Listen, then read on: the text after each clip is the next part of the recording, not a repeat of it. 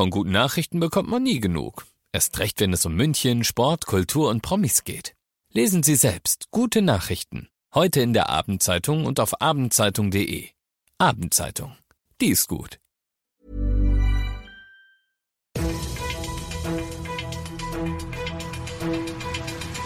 95 5 Charivari, das München Briefing, Münchens erster Nachrichtenpodcast. Mit Alexander Eisenreich und diesen Themen. Die Polizei hat einen betrunkenen Schüler aus der Isar gerettet und das große Bahnchaos in München ist ausgeblieben.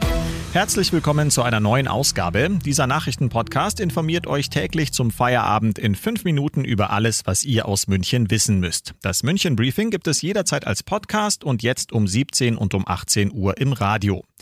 In München hat ein 15-jähriger Schüler mehr Glück als Verstand gehabt. Der Jugendliche war mit zwei Freunden an der Isar unterwegs und dabei stark betrunken.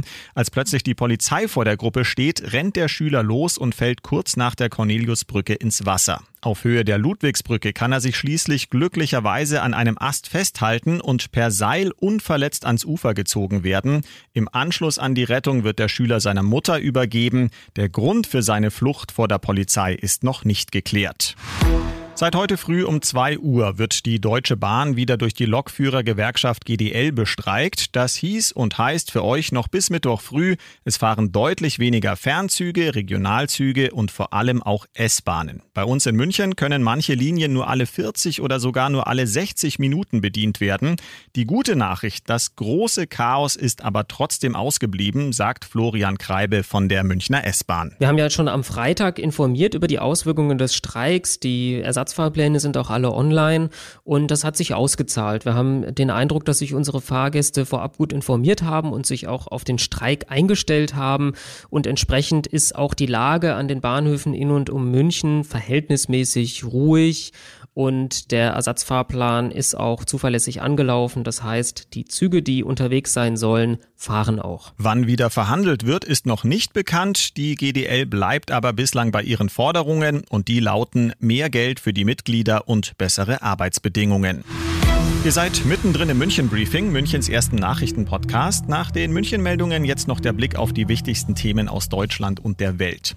Beim Thema Corona ist bislang der Inzidenzwert 50 eine wichtige Grenze für politische Entscheidungen. Das soll sich aber ändern. Justizministerin Lamprecht fordert, dass stattdessen auf die Lage in den Kliniken geschaut wird. Charivari-Reporterin Tine Klimach. Weg von den starren Inzidenzwerten hin den Blick auf die Impfquote, die Lage in den Krankenhäusern und auf die Infektionszahlen. Das ist auch in der letzten Runde der Ministerpräsidenten so beschlossen worden, sagt Justizministerin Lambrecht. Der Wert soll aus dem Infektionsschutzgesetz gestrichen werden. Auch Jens Spahn hatte sich dafür ausgesprochen. Denn der Wert habe für eine ungeimpfte Bevölkerung gegolten, sagte Spahn im ZDF. Währenddessen treten ab heute bundesweit die 3G-Regeln in Kraft. Das heißt Zutritt nur noch geimpft, getestet oder genesen, zum Beispiel für Kliniken, Fitnessstudios oder Hotels. Und da die 50er Inzidenzwertgrenze noch gilt, heißt das für euch, sollte der Wert morgen in München erneut über 50 liegen, treten ab Donnerstag neue Kontaktbeschränkungen in Kraft. Dann dürfen sich nur noch zehn Leute aus drei Haushalten treffen. Geimpfte oder Genesene zählen aber nicht mit. Der Evakuierungseinsatz der Bundeswehr in der afghanischen Hauptstadt Kabul wird immer gefährlicher. Am Morgen wurden deutsche Soldaten vor dem Flughafen erstmals in ein Gefecht mit unbekannten Angreifern verwickelt. Die Bundeswehr ändert nun ihre Strategie bei der Evakuierung. Charivari-Reporter Dirk Zeitler. Weil der Zugang zum Flughafen immer schwieriger wird, ist die Truppe nun auch außerhalb des massiv gesicherten Geländes im Einsatz, um Menschen in Sicherheit zu bringen. Das Verteidigungsministerium bestätigte die Rettung einer Münchner Familie.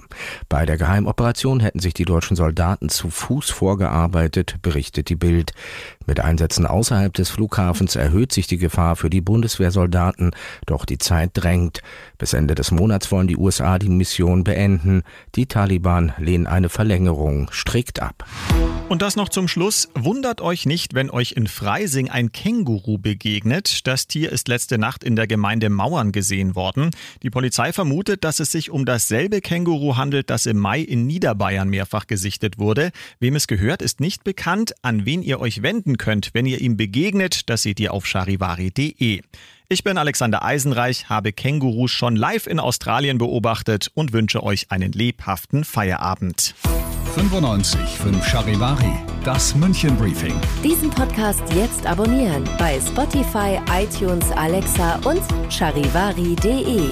Für das tägliche München Update zum Feierabend. Ohne Stress, jeden Tag auf euer Handy. Cool fact a crocodile can't stick out its tongue. Also, you can get health insurance for a month or just under a year in some states. United Healthcare short term insurance plans, underwritten by Golden Rule Insurance Company, offer flexible, budget friendly coverage for you. Learn more at uh1.com.